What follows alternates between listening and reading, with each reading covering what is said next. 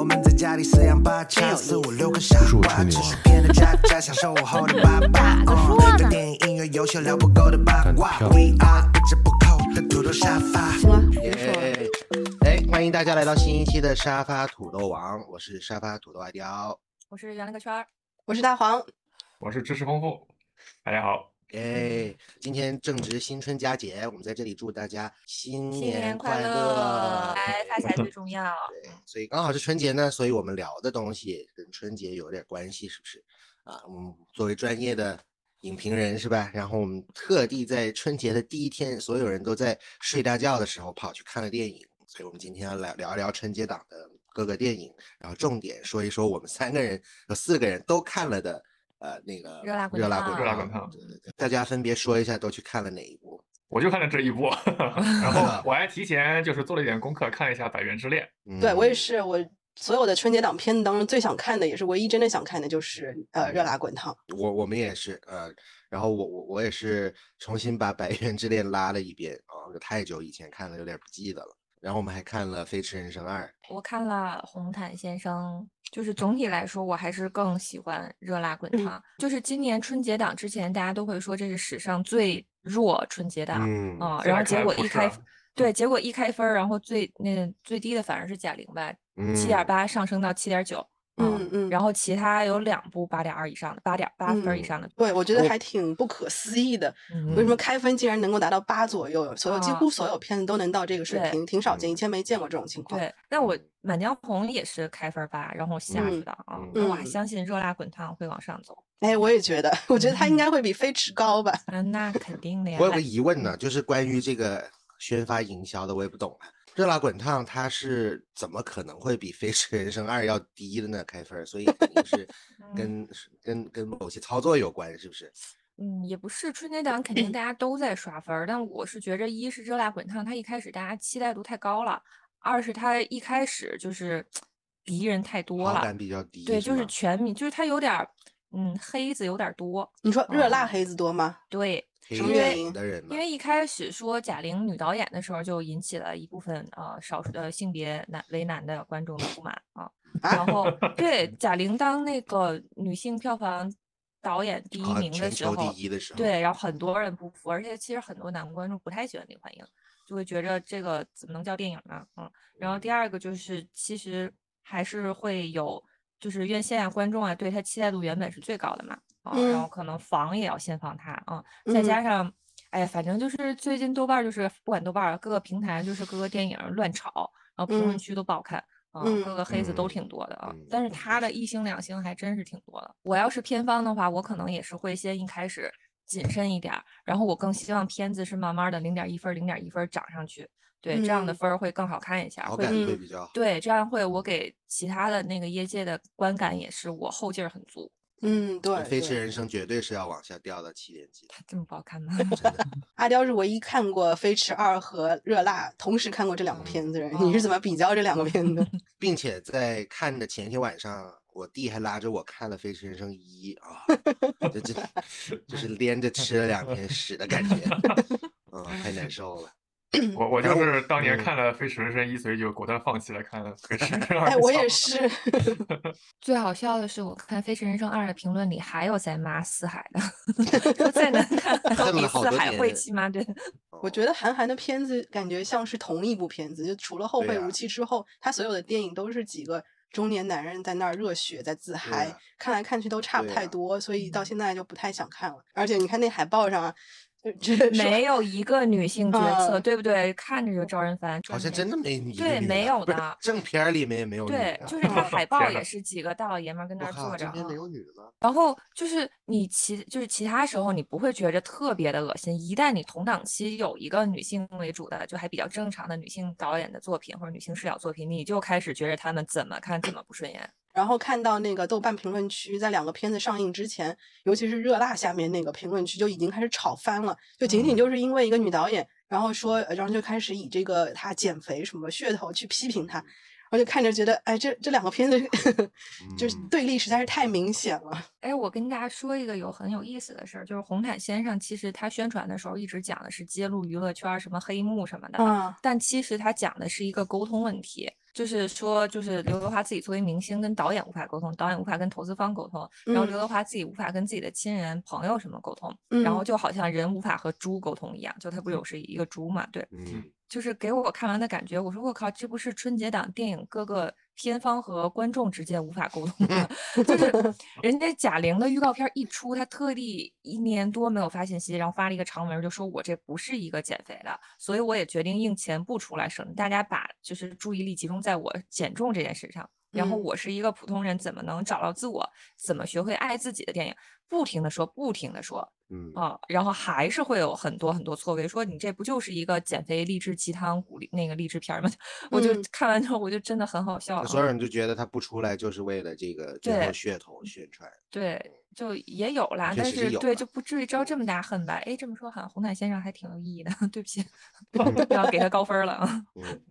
对，就那哎个我我跟我家人说，呃，我看了《热辣》之后，然后他们我我表弟第一反应就说啊是吗？他说那个贾玲的口碑最近非常的差，然后我说啊嗯怎么了？她差在哪儿？他说就是呃一说他拿这个减肥当噱头来宣传新片，这点特别讨人厌。然后他说的那个时候那个深恶痛绝的那个样子，我觉得好像是是犯了什么天大的罪似的。到底怎么了呢？这有这又怎么了呢？对，不嗯知道嘛，所以就说他天然的评论区会有就黑子嘛。嗯提问，所以当年《摔跤吧，爸爸》上之前，你们有拿过阿米尔汗减肥这个事儿说？呃，倒是没有，呃哦，就是我觉得观众其实天然的是对减肥这个事情真的是很感兴趣的，就包括后面就是热辣滚烫最后片尾字幕的那个地方，啊不是有哦出。来一直贾玲的减肥日志嘛嗯嗯？我我这我坐的那个电影院厅里面，所有观众一直坐到他那个减肥日志给嗯播完了，嗯所有人才走的。然后。那我个后我后面有个女生就是，我第一次做到字幕滚完。嗯。嗯，减肥这事儿真的是大家很乐意聊。我你记得那时候那个《摔跤爸爸》宣传的时候，不是就很多记者就在问阿米尔汗怎么增肥又减肥？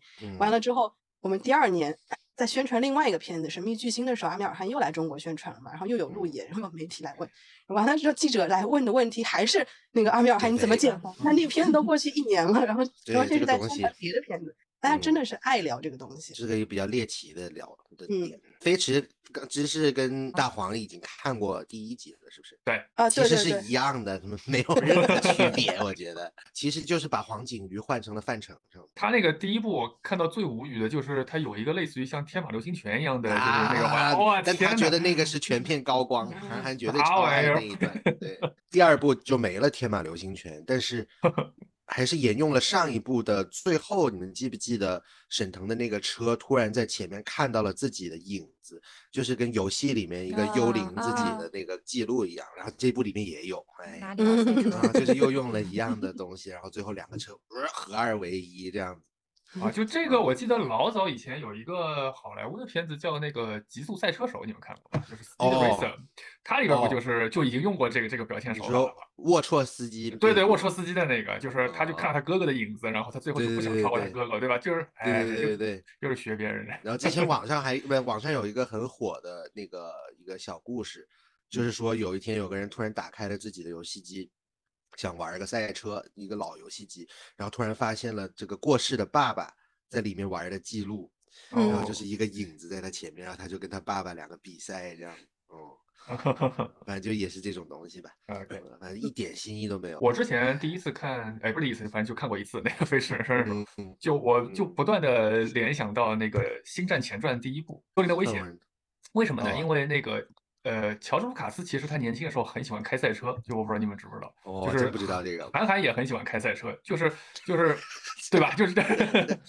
然后乔治卢卡斯他当年之所以没有去当那个赛车手，就是因为他好像是出过一次事故，还是他受了个什么伤，就导致他就不能走这个职业的这个赛道了，所以他才当哦导演的。对，所以呢，就是你就觉得他拍那个《星战一》里面大量的那个赛车戏，就是他在圆他年轻时候的那个没有开赛车的那个梦想，你知道吗？就就我觉得这个韩寒拍这个事业，他就他不是想拍电影，他就想拍个赛车的一个一个视频，对吧？就是其实就这对么回事。一部就够了，真的。为什么还要拍两部 不？是，但是现在就是很大的一部分问题，就是很多导演他除了拍自己，他不会拍别的。就是我们看的这三部都是嘛，《飞驰人生》韩寒拍赛车，贾玲拍自己就是转变，然后红毯先生拍宁浩，觉得就是娱乐圈的就是这嗯。些这些无法沟通的这些事嗯。情，其实都是，但是只是有的人好，有的人不好。韩寒就是非常不好、不合适的那一类，就是观众也没有什么兴趣，还要硬加兴趣，还要硬要觉着自己对赛车最那什么，但是又不能变成大家都能接受的视听语言或者电影的这种故事的套路，嗯。就宁浩稍微好一点点，至少他把自己的事儿拍的，就是有一嗯。些些嗯内涵在里头。啊。贾玲就是成功的把自己的一个故事跟大众共情紧紧的联系起来了，对，嗯就是非嗯常成功的。嗯说到这个导演只会拍自己这事儿，那就想到了这个张艺谋导演了。这个就 是属于真的就很会所有类型，他都在不断的尝试。就冲着这一点，虽然这呃片子好像票房不怎么样哈，但冲在他七十四了都，我还在那么对，还在那么高产的，还在拍片子，然后每次拍出来的类型还都不太一样，这点就很牛逼，是吧？嗯，但其实大多数导演很多都是一辈子都在重复一个东西。嗯嗯，诺兰其实也在一直重复一个东西。其实七十四岁还好，七十四岁对导演这个职业来说还不算高龄。你看嗯那个伍迪·艾伦啊、伊斯特伍德啊，这个都九十了还还保持是的一年的高产，对吧？啊，对，我是觉得能够活下去就已经够呛了，能活到七十四就不错了啊。啊，我们都没有看第二十条吧？大家嗯要是有看过的话，可以给我们留言哦，给我们说说嗯这片子好不好看。然后我们还有唯一一个人看过红毯的，我是觉得非常不适合春节档这个档期来看。对，对，春节档已经被形成了，就大家热热闹闹的，然后它是一个需要一小部分人自嗨的电影，嗯，所以它不太适合春节档。是影迷看了会高兴吗？呃，不会，那谁自嗨呀？到底就是说嘛，他而且他宣传错位嘛，他宣传的就好感觉好像影迷会很嗨一样，就是有点儿业内的那些笑话一样，但实际上没有什么啊。而且我非常不喜欢的一点就是，又把就是跟宣传公关相关的团队说成一个大傻叉儿一样，嗯就是就是当那个那个电影里刘德华出了一些事情，然后需要公关公司或者他的宣传团队，然后做一些方案，然后那个宣传团队就是当然是我接到什么问题我来解决什么问题，然后刘德华就质问人家真相不重要吗？就是 对对，就是他在想的就是刘，就他讲的就是刘德华想表达真相，然后公关公司不能理解，然后只能给他就出这些方案，所以两个人无法沟通什么这种东西。但是我心说不该吗？啊，然后他就越说越气，然后就开始动手打人，然后最可气，然后就年会不能停的剧情，你知道吗？然后有一个打工人就受不了了，说明星不是人吗？啊，就是就是明星就要这样子吗？就是很离谱，嗯。嗯，就是从业内人士来看，就是有点又当又立的这种感觉，对是不是对？你甩锅全甩到宣发上面。然后 还说什么讽刺，我说就这讽刺啥了？就都不是讽刺了，讽刺你好歹是那种暗暗嘲讽那种，对不对？比较高级，是不是？他都明着说了，明着嗯说吧，他还只说了一抠抠事儿，就是根本就是比我们日常接触到的、听到的这些业内八卦连百分之一都不及。啊，嗯就展现明星怎么作，我心说我要赶上这么个艺人，那可太好了啊！就反正嗯，就看起来我不知道什么人会，就业内人应该不会嗨这个吧？像我昨天在电影院看见红毯先生的那个发行海报，应该是嗯，底下那八个大字儿就给我整乐啊，了不。是爆笑什么那张海报，优雅搞优雅喜剧优雅喜剧会心一笑，哎是吧？我大春节我去会 心一笑，我然后 得了吧，真的是。他们前两天发了一张海报，写着不是，就那意思是不是爆笑，不是合家欢啊。然后本来挺想看红毯先生那些粉丝气疯了，然后就说哪怕你装也给我装到底，你这大过春节发这 就是很尴尬啊。有点好奇到底是什么样子去。看去看去看吧因为我 我就最近几天看春节档的宣传的时候，几乎所有的片子他们打的那个招牌都是喜剧、好笑、哈哈什么的，嗯包括第二十条也是什么现实主义喜剧，怎么把这个就是把喜剧融于现呃这普通的生活当中。然后那个包括刚才那个圆圈说的那个红毯先生也是这种感觉，所有的片子还有那摇太阳。摇太阳这片子，它嗯也是要打要打这个合家欢、这个温馨、什么温暖、爱啊，什么这种啊这几个招牌，就让人嗯觉得太牵强了。我不知道，就是如果真的你去看这个片子，会不会有一种上当的感觉？你就说好了是来笑的，就是春节档大家来哈哈一笑，结果你给我看这个，而且还特别的丧，是不是有会不会有这种感觉 摇太阳是不是没机会了？基本上啊？我先垫底吧，应该。姚太阳就真的是你再怎么跟人家说这是一个爱情片，什么吃喜糖什么，你再怎么说我都不信，因为它就是一个两个身份绝绝症的人 没有没有 没有啊没有报告文学里没有的。嗯，对，所以就是哎，姚太阳可能真的没有希望吧？你再就是再怎么正面的正能量的宣传，人家都不想看，因为到底还是这大过年的，你谁去谁去讨这个晦气？对啊，到底还是大过年的，聊聊贾贾玲怎么瘦的，那全家都有话题，是不是？对，是，对啊，真的贾玲这个片我没有见过这么多人同时在电影院摄录屏射屏这个事儿。我那场也是，我那场也是，所有人啊，就录他出来瘦的第一个样子，主要是。然后还有就是最后那个片尾，反正就都有。就是我看的那场还比较早时间，然后应该那会儿贾玲就她应该是早上上午吧，然后还没有就正式宣发发自己瘦的，或者只是发了一张海报，就知道人不多的时候，嗯，哇，那一出场的时候，所有人都在拍，而且所有人都哇哇哇哇，真的挺震撼的啊，嗯，确实挺震撼。我当时的感觉就是她的那个肌肉其实练的要比安藤英来的好，我不知道你们有没有对，安藤英的反差其实比较小一点，对。就安藤英他其实没有那个肌肉的那个训练痕迹，就是他当然动作可能比较标准，但是贾玲那个他那个两个拳头啪撞一下的时候，然后就是那个肌肉突然就爆出来，觉得哇好强，还是有点那个。就那个瞬间，我以为他那个是不是电脑特效做上去的？应该应该做了一点啊，因为我做了一点我我我因为你们都知道，就如果一个胖子突然瘦下来的话，他的皮是会松掉的，对，所以说他那上面完全没有一丝赘皮。但其实看得出来贾玲的脸有一点点。不过没所谓的，对，很可爱的，很可爱，我觉得。嗯嗯，那就跟观众们说一下，我们四个人其实都还算喜欢这部电影吧，至少可以推荐吧。我我一般。哦，说说 说说，不是你们是都喜欢吗？我很喜欢。芝士呢？呃，我我觉得可以，我可以给给他打到八分吧，我觉得。八分。对，我我我我应该七左右，七就不推荐了，七我没有不推荐，我说一般，我没有说不推荐。大家都说好了之后，你就有点不敢说不好了，是当然不是啊，我会说不好的。那芝士先说喜欢在哪里？先说喜欢在哪儿？那这个就首先这个，我觉得它是一个叫春节档行为艺术，对吧？就是 一一次这个。以这个创作者本身，然后再加上台上台下的这个观众共同完成的一次综合的这个艺术创作，就是这个还是非常罕见的。就不管摆在哪个国家都是。就我觉得那个我们对比一下它和这个安藤英的这个《原之恋》，其实这个片子它的结构都很明确，就是那个那个变身的那个中分点正好是在电影中间的这个地方。就我觉得这个时刻就很有意思。就是如果说我们把它当成一个超级英雄片来看啊，就是超级英雄变身通常都是在第一幕就要完成的，对吧？就是不管是你你是奇异博士也好，你蜘蛛侠你你被咬，你不可能等到中间才刚刚被咬，你等于是要在就前三分之一就得完成这个过程。那为什么不管是百元之恋还是那个这个这个热辣滚烫，它全部都要在中间这个点做这个事儿？它其实就前面要有足够长的时间去铺垫这件事情。但是两部片子铺垫的点其实是完全不同的。对，呃，我自己的感觉是百元之恋它。它有一个好，就是它展现了大量生活细节。就是因为我看那个，对，就豆瓣上有好多人的一个评论，我觉得就说的很对。他说这部片子的反派就是生活本身，对吧？对，就是他其实为什么要铺垫那么多生活细节？他就看似好像是有一些像闲笔一样，但是他其实都是展现他方方面面生活的压力嘛，对吧？所以他把这东西累积到足够强，然后他遭遇到足够多的打击之后，他有一个变身的这个这个冲动在那边，好，他去变。OK，这个是百元之恋。那这个热辣滚烫，其实我觉得它更像是一个，呃。就是他前半段，就是很多批评他人说什么，哎呀，又是好多这种很塑料的笑话，好多这种这种抖音式的这种搞笑，或者说这种开心麻花式的烂梗。我觉得这就是故意的，就是这就是我贾玲前半生，我就是这么过来的，对吧？就是你们怎么骂我都行。但是呢，从这个 中间这个开始，我就变成了一个新的贾玲，变成一个贾玲二点零，对吧？从从这个角度来说，我觉得哎，这个电影它就是它这这个意识非常好，因为。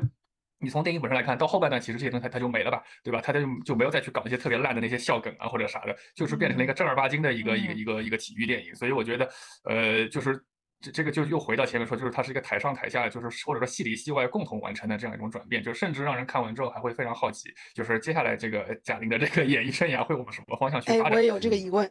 对对对对对对，感觉写不了小品了呢。不是，就是等于是他这个是可以说是种很大的这个自我牺牲嘛，就是他其实也不能说我再吃回成一个胖子，对吧？然后再回去演那个，我觉得这他自己肯定第一个不答应。那那接下来他就因为我看了一下他那个呃下一部电影好像是一个犯罪片，就他还继续当导演，对，然后他又指导一个犯罪片，对我觉得这个还是很值得期待。就是就是这这个让人觉得这个女艺人到了中年，她突然间可能性变得无穷大之后，就是她会往哪个方向去发展，就是那非常非常值得期待的事情。哎，我觉得。得真的很好哎，有就是就是贾玲可以凭借这两个片子，然后开始真正做自己想想做的事情，就拓宽她的导演道路，这种机会非常难得，尤其对女导演来说。就是我觉得电影前半部分就不说了，就我感觉是为了合家欢啊，为了一些商业性啊，对增加的这些东西。到后半部分的时候，就是刚才芝士说的，就是你能意识到导贾玲的导演能力和导演意识。就他真的拍的还不是那种我把对话拍完了就完了的那种导演，就他真的是有用在用镜头，在用一些其他的东西啊。而且拳击赛那那那个片段，我看的还是挺紧张的。嗯，就不管是他自己的牺牲，我看是真打啊，他他自己在花絮里也说他是让那个专业的赛那个拳击手是真的打他，然后还是就是。音乐呀，画面呀，然后整个镜头的调度啊，真的还是会给人燃和紧张的感觉。最后那一对，还是那场戏还是拍的挺好，就非常能充分的展现能力。对，然后我我比较，我昨天看的比较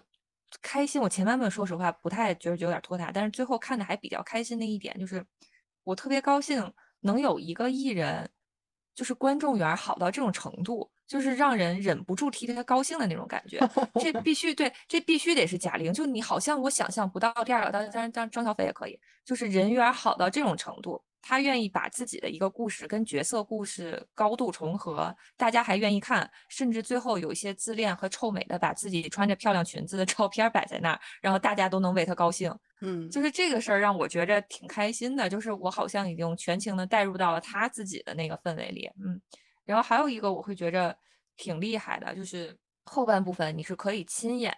看着贾玲一点一点瘦下来，一点一点在变，脸上的神态也在变，然后体态什么的也在变，哦，这点还是挺震撼的。就是这点震撼是铺垫了很多，所以她最后出来很瘦身的那种、那种很精神的那种感觉的时候，大家才哇哇哇。哦，我是特别喜欢，我是可以给他五星的，因为我我也是前一天看的，之前那天晚上我刷了一遍《百元之恋》，然后我想说，既然是翻拍嘛，就得想知道一下把它翻拍成什么样，对比一下，因为难以避免就一定会被人拿去对比。然后我看的，所以在在我看这电影的前十分钟的时候，我挺难受的，因为这两片子差别实在是太大了。嗯啊，然后就导致我觉得，呃，一开始，尤其一开始，你看他那个片呃片头就是一个一个比赛的那一场戏。大概一两分钟的样子，而在原那个原来的日版那里面开头就是他很丧的坐在房间里面打游戏，就差别好大。所以就从那那时候开始就变成了啊，我看这一幕的这个意图很明显，就跟观众说啊，这里有很嗨的啊，你先别走，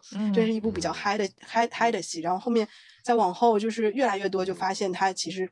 就跟《百元之恋》是完全不一样的，它就是一个呃，我觉得是被本土化的，为了迎合这个中国观中国观众，尤其是春节的时候，让大家能够有一个。就嘻嘻哈哈的大团圆的这样的一个氛围才去拍的这么一部片子，所以就完全没有办法跟《百元之恋》比。我觉得虽然他的他要他想要传达的利益可能是一样，就是说呃不要被生活打败，人顽强的生命力之类的，但是他的呈现方式，他的他的基调是完全是两码事。所以我开始想要对比来着，然后等我看了十五分钟之后，我就放弃了，我就想我就彻底忘了《百元之恋》，我去全心全意的就看这部贾玲的《热辣滚烫》是什么样子。完了，我就很享受这个片子了。就把《百元之恋》给忘了之后，这事儿就好办了。嗯，因为他，我我可以接受他有一些非常呃荒唐的笑话，什么那个片头的那个什么小度小度什么，然后 听已经算好的了，我觉得。对，那个一开始会觉得啊什么，然后但因为他确实还是蛮蛮中我笑点的，所以我还蛮喜欢这个笑话的。然后后面就会有一些呃，就是让人情绪上面觉得比较轻快的一些片段，我都能接受了。然后我我我我总体感觉哈，我觉得这《百元之恋》它因为是一个挺丧的片子嘛，如果真的让把这片子，哪怕你原封不动拿到国内来放的话，你就不可能在那个春节上映的。《百元之恋》它是我我感觉是不是就《百元之恋》它的整个情绪基调，如果说满分是一百分的话，呃，安藤英那个角色一开始的情绪是零分，然后后面可能就是他搬出去有点想要独立自主了，然后变成了十分，然后又遭遇了一些就很糟糕很恶心的事儿，变成了负二十分。然后他又站起来，然后在最后结局可能变成了一个二十分的样子。但是贾玲那个可能一开始的时候，他这个人是在四十分的位置，然后然后可能变成五十分，然后又变成零分，完了之后他又又重新站起来，又回到了六十分，就是是这样的一个情绪波动，可能会比安藤英的那个更加激烈一些，剧情更加抓马一些，但是它的观赏性倒也是因此而变得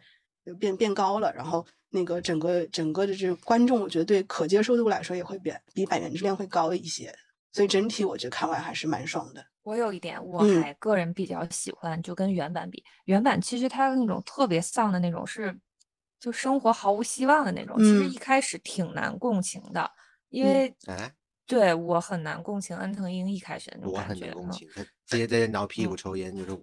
我觉着就是它本土化改编，并不是说最成功的点，并不是说加了笑点啊，请了一些那个内地明星啊什么的。我觉得最好的一点就是他把这个从特别丧，然后想在生活里找到一些动力，改成了一个讨好型人格，如何能够学会爱自己。嗯嗯，他这点是做了一个挺大的改变。他之前就一直是谁说什么，然后他就 OK 好呀，就算对虽然最后不还有个那个嘛蒙太奇？对对对对对，虽然然也不愿意，然后但是好呀，然后所以觉着无所谓了，然后对，然后他的条件当然也比安藤英那个好很多了，就至少他妈妈爸爸还挺爱他，对，然后这种，嗯。所以他每并不是说一开始我就要模仿那个《百元之恋》那种，把一个就活不下去，就真的生活非常苦，没有人爱自己的那么一个人，嗯。哦，他重点还是自己要爱自己，嗯。不能就是其实还挺能跟国内现在的情绪还挺符合的，啊不错，对对对对对啊嗯要找到自己爱自己，然后要学会说 no，嗯。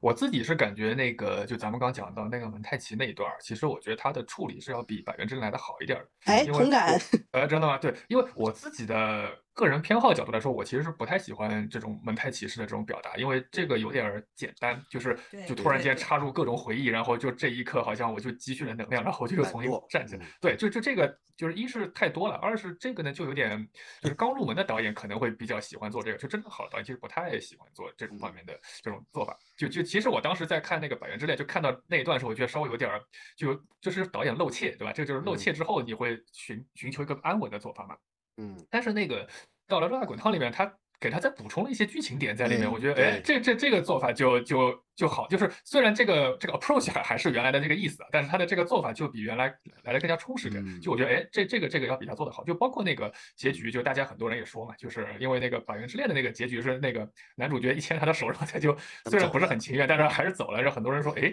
这个好像跟大家的这个预期就有点不太一样。哎，那么到了这个贾玲这儿，就哎，索性就我就不掉跟你走，对吧？我哎，我就走我自己的路。这个也是大家可能会会喜欢这个结局的很重要的一个点。对对对。其实我看《百元之恋》的时候，对最后那个结局还蛮困惑的。就第一次看的时候，嗯，嗯，他怎么又跟 跟他回去了？就这种感觉。对，但其实这好像就是很多人的生活中会发生的事情。就后来我慢慢理解了，就确实会这样子。我有朋友跟我说，他说嗯如果是一个是一个男生啊，他跟我说，他说如果这个片子是一个呃男生拍的话，可能结局会会和那个《百元之恋》那个武士青岛那啊版本是一样的，他可能也会让那个女生跟那个男生走，虽然不一定说就在一起了，但是他们不会说当面就拒绝他。我还比较喜欢就是，就网上是在骂，但我不太能理解，网上是在骂这个片子渲染容貌焦虑，但是我完全没有，对我说这不是完全 相反的，就是贾玲胖胖的时候，她的家人或者她怎样，从来没有因此受到歧视，对，或者是自嘲，就是他们说第一部好的李焕英好的时候，就是全片没有任何一个在拿体型开玩笑的梗，包括芭比也是，就是他们说这个是。就是没有女生是不太会榨制别人，就是别的女生什么就胖啊什么的啊，这一部依然是，所以我一丁点儿都没有感受到容貌焦虑，就他只是刚好想打拳击，刚好瘦了下来而已。嗯对，嗯并没有说我是胖到没有人爱，然后我想通过改变我的外形，然后得到更多爱。那这样的话，就是跟他的内核完全就不成立了。他的内核就是不管你是胖的还是瘦下来了，然后你要找到一个你能对对对爱自己，你要找到一个你想去有动力的事情。对啊，这和这个胖和瘦没有任何关系。我觉得说这个容貌焦虑的人可能是没有看懂这个片子吧。嗯挺多的。对，我觉得他和那个《百元之恋》就是这两个角色，其实他们在共同完成一个所谓角色弧光的那个时间点，倒不是说他那个打拳击的那个啥呀，其实是他最后和那个就是跟他那个对手拥抱的那个时刻，嗯嗯嗯嗯，对吧？嗯就是因为我我觉得就是能抱抱。因为他之所以就说，可以说他对拳击手这个这个职业或者或者身份是有所向往，就是他觉得，哎，我看了一场拳击比赛，我看完之后发现他们还能拥抱一下，就我觉得他们的那个。就给我感觉挺好的，所以我想成为嗯那样的人，对吧？那么当他走上拳台打完比赛之后，跟对方再拥抱一下，其实在这个时刻他就已经，你可以说是一种小小的这个社会阶层的跃升吧，对吧？就是嗯我从一个最底层啥都没有人，我现在变成了一个我有身份的，我的身份就是一个职业拳击手，我已经可以和专业人进行一个赛后的拥抱了。其实，在这个时刻，就是他这个获得最大的这个这个时刻，其他东西其实就都不太重要。嗯，我对这个这个的理解是，就是就是贾玲在这整个电影当中之前是不断的被生活打败的。我觉得这个拳击手，这个专业的拳击手，就是代表的是他的生活。然后他他后面他一直不放弃嘛，他说他想赢一次，不管是真的赢还是假就没赢，但是他一直想要把这个比赛打完。就是说他嗯，不管碰到了什么样的生活中碰碰到了什么样糟心的、很恶心的事儿，但他一直都不想放弃，然后一直坚持把坚持这个生活下去。然后最后他和这个拳击手的拥抱，可能也就意味着他和生活的和解，就是接受生活本来的样子。我还觉得那这么说的话，其实我更觉得他那个讨好型人格改的比较妙，就是他嗯就是打拳击嘛，就是不停的伤害对方，你最终还有一个我们对还可以对抱抱，然后嗯其实他就是嘛，在嗯生活里他不停的被他的亲戚啊、朋友啊、就前男友啊伤害但是。我决定要还击。对对，我决定，嗯其实如果你们再跟我示好，他还是那种人会把两个苹果给朋友的人，但是他可能会嗯更觉着不会让自己那么难受。嗯，然后另外一点，刚才说的，我还觉着有一个比较不错的地方，就是，嗯，你们记得安藤英那个最后她跟那个男生一起回去的时候，我记得她就说了一句好，就还是那种挺有点不甘的说了一句好想赢一次啊。但是贾玲的最后就是说了，对？吧？但是贾玲那个她说我已经赢了呀。对，所以他嗯的朋友圈那些我已经赢了对对，嗯他对他后来跟安那个雷佳音也说了一句，可是我已经赢了呀。对嗯对，然后就跑走了。对，就嗯真的是完全没有任何不甘，就是我只要在场上，我坚持下去，我得到了这个拥抱，不管受到什么伤害，但我得到了一个拥抱，我就赢了。嗯，所以说日版那个可能还是比较克制一些。就是可能日版那个是需要观众自己去解读说，安藤英说好想赢一次，但是观众会跟安藤英说你已经赢了，嗯然后国嗯内那版的就是由贾玲自己的嘴里说出来啊，直白一点我已经赢了。直白一对，直白一些，肯定是更直白一些。嗯，那就开始您的吐槽吧。我也 说着说着好像不想吐槽了呢。那您没有我不吐槽，我们要吐槽了。我主要觉得这个，嗯，看着不是很爽的点，就是前面的这些塑料笑话嘛。你们刚刚也啊说了，就是为了这个迎合大众，然后把它变得更商业什么的。但是我觉得这个本子它的剧作的结构节奏其实不太是常规的这个类型片的这个嗯东西。所以你在这玩意儿上面加塑料笑话就会很割裂，反正就是看着难受。然后嗯你也会不免的一直的回想，就是一边看一边想《百元之恋》，那可能就是看过《百元之恋》的人会有这种感觉吧。对，所以再说一遍，人家叫热辣滚烫。是啊，但你没办法嘛，那你就是会想一模一样的剧情嘛，那确实是。那我百元之恋里边那个前半段，我特别喜欢他们去逛动物园那场戏，就是其实没啥意义那场戏，但是呢，就是就充分体现出两个 i 人他们是怎么刚开始谈恋爱那个状态，是啊，是啊，很对吧？就看着那个动物比嗯他们活泼多了，然后就那两个的，对的，对的，就这个就很有意思，就觉得。对，就是热辣滚烫就完全了，没有没有了这种所谓的看似无用但其实很有用的东西，它其实嗯全都是非常的刻意的在给观众去带来一些刺激。嗯，哦，嗯，但我觉得对普通观众挺友好的。我那场的时候，前头大家也笑得非常开，心。我嗯弟坐在我们前面，从头到尾就突然就坐了起来，然后就开始 就开始抹泪儿什么的。我靠，没想到，我我我在因为我们上一场我跟他一起看《飞驰人生》的时候，他就哎就一直在 叹气。哦，他也不喜哦欢呀。太讨厌了，他可、嗯形成强烈对比。我我在看那个听到我在听到那个小度小度那个笑话的时候，我就是 什么？然后然后我笑了，非常可耻的笑了，我就吃这一套。嗯他他之所以叫这个名字，就是为了这个梗。嗯然后还有还有啥想吐槽的来着？我那时候看着不高兴，我有点我不忘了。知道，但我有一个想吐槽的点，就是雷佳音，就是贾玲跟雷佳音谈恋爱这事儿。我不是说啊他们俩不适合啊，就是我说的是，他好像把这个乐莹写的，一开始搬出去家之后，还是那种没有嗯任何的想法，没有任何的目标，没有任何的动力，是一个男人的到来让他找到了动力，这点我还是有点不太爽。啊，对这个跟原嗯版的区别，我觉得是在于这个就变成了是啊，找到了男人，但是嗯原版是找到了啊，对自终于有一个人对自己嗯好，嗯所以他才有了这个转变，就是差别在这里。因为我记得原版是他这个男的到了他家住之后，他有一天突然生病病倒了，对不对？就感冒，嘣一下就倒了。然后这个醒来之后，发现这个男的已经给他做好了饭，啊，然后再照顾他，然后他才有了的那个情感上的转变。但是在这个热辣滚烫里面，就感觉一见钟情，然后而且雷佳音好像还给他脸了一样，就是这种感觉，嗯，嗯，有点不太对嗯劲。嗯对，这里就是我觉得他整个情绪比之前那个呃原版那个片子要高很多，因为有那么一段时间，他似乎真的是和雷佳音在谈恋爱了，但是原版那个片子就非常残酷。我当时听到那句台词的时候，我觉得啊，好心碎啊！就是那个男的约她去动物园的时候，他问为什么要约她去嘛，然后那个男的就说，因为我觉得你不会拒绝。啊，对对，你不会拒绝的。嗯，就是我觉得原版是就是呃那个就是女主她找到了一个她自嗯己想要追求的这么一个男性，就是她的一个嗯生活的动力。而那个呃贾玲那个片子里面就变成了这个男男的给了她一点动力，这就是我我有点嗯同意袁泉刚才说的，嗯，就是啊男人成了动力这事儿就变得有点让人不太舒服。而且日版的这两个人的情感其实更复杂一点，更有层嗯次一些。嗯但确实对于这个春节爱看热闹的观众们来讲，就有点多了。嗯，对，就其实现在这样，其实对观众来讲比较友好。嗯嗯嗯，就是一旦整个呃，就是它这个是喜剧嘛，原版是一点喜剧都不是。就是一一旦这这个片子变成喜剧之后，这个情绪的浓度就是会这样被稀释掉的。就有些东西就让人觉得就会避重也避重就轻了，这没有办法的。但但我觉得无妨啊，因为因为这毕竟大过年的嘛。嗯，我我自己是觉得有也不叫吐槽啊，就我觉得可以做得更好的几个点。当然我自己觉得可能都有点鸡毛蒜皮，反正就是就是只能嗯随便说说。一个是第一，我觉得这个片名起的不太好，就是啊 就是哪有用一个形容词来做片名的，就没见过这种。我以为是卖火 锅的呢。对我也有这种感觉，就是他们现在叫麻辣烫啊，就网上的昵称叫麻辣烫。啊，对，就就这个感觉，对吧？就是而且这个片名跟这个片子。嗯，反正就就我觉得很难形成一个一个比较强的一个关联吧，或者说有一嗯个记忆点吧。对，就反正这这个片名我觉得可以再再想想，当然现在也不用再想了的，就是而它英文名字叫那个 YOLO，YOLO，对吧？就是好像也比对有有 Only Live Once，这也要比热辣滚烫来的更加贴切点儿。那个对，现在反正就是就感觉这名字有点儿虚，这是一个。还有一个呢，就是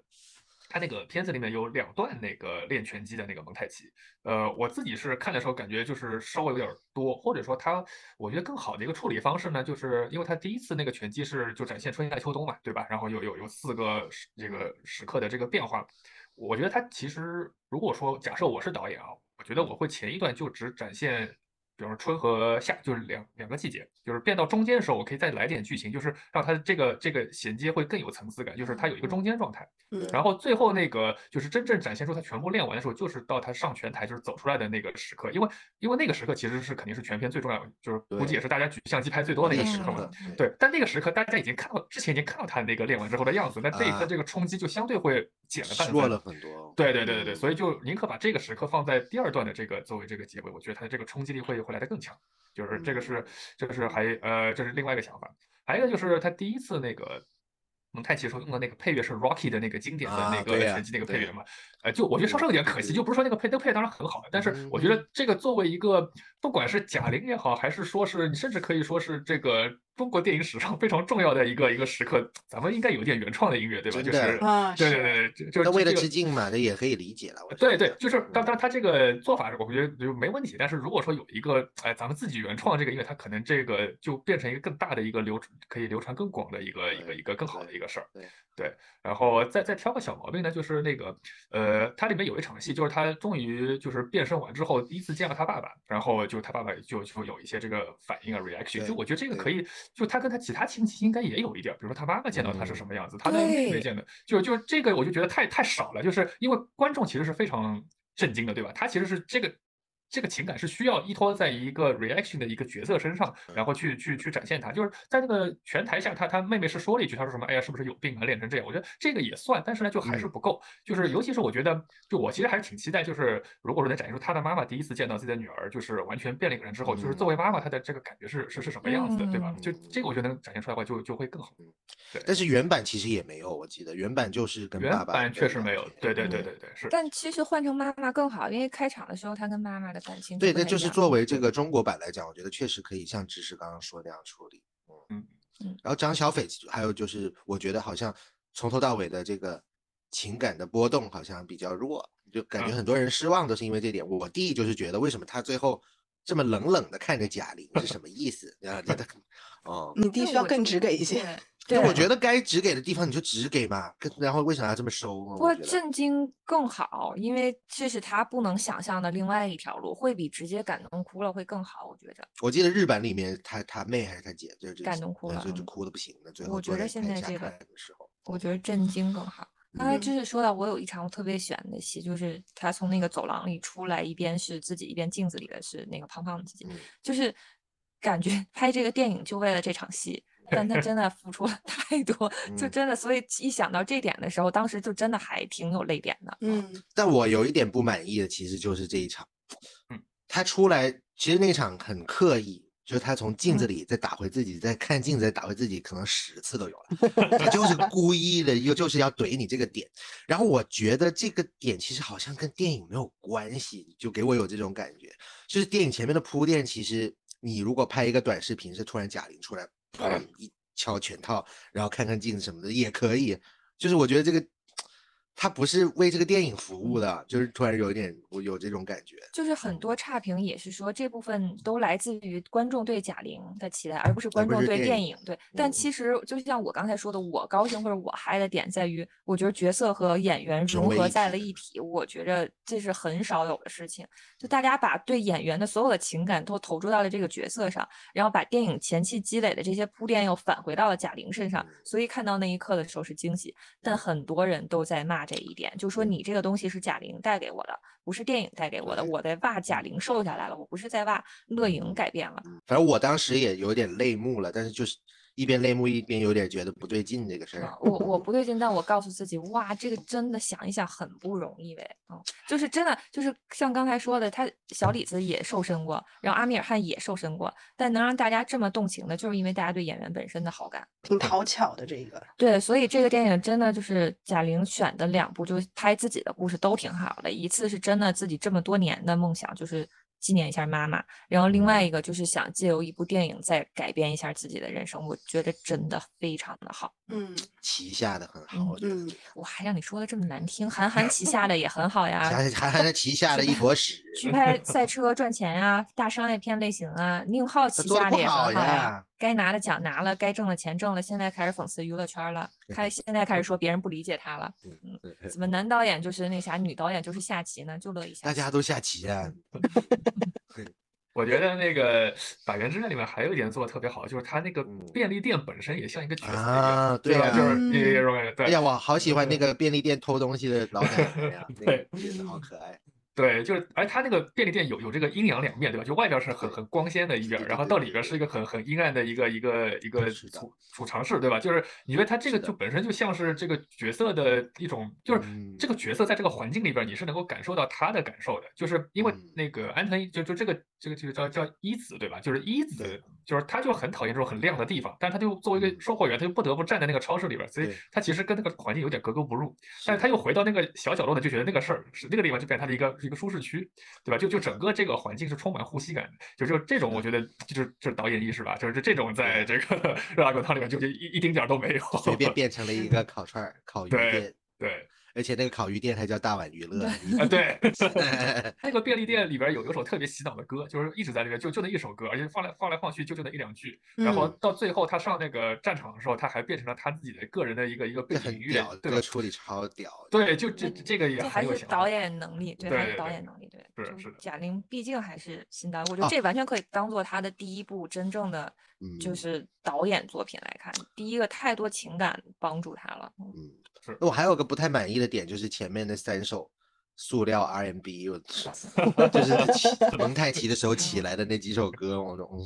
然后再想一想刚刚知识说的便利店音乐变成最后的出场音乐这个处理，也有点还是差距挺大的，不过也不重要了。零七还是零八年的时候，那个时候 Mickey Rourke 演过一个片子叫《摔跤手》。摔跤王啊，摔摔跤王，对对对对对，他那个片子其实我觉得跟这个 就感觉挺像的，对吧？就是他也像对，因为 Mickey Rourke 他也是一个，就他年轻的时候他是个帅哥，然后嗯。中间有一度不知道是迷失了方向还是咋了，就对。整个人的这个形象就变成小萝卜唐尼，啊，后对对，然后他就靠着这个片子又重新就像找回了自己的这个感觉，而且就是他演完这个片子之后，他还当了好长段时间职业的这个摔跤手，就是等于是他就你发现，哎，这个又发现了一个新的这个这个梦想，嗯对吧？就是就是对哪怕在现实里面都是个非常励志的一个事情。那我想到贾玲身边有这么多的爱，你真的让她照着《百元之恋》那种原班，她也真的整不出来，因为嗯她没有那种 get 到那种精髓。嗯，嗯，他也没有这种气质。你要真让他演，哪怕去演那个角色，他不可能演成安藤樱那种那么对丧。所以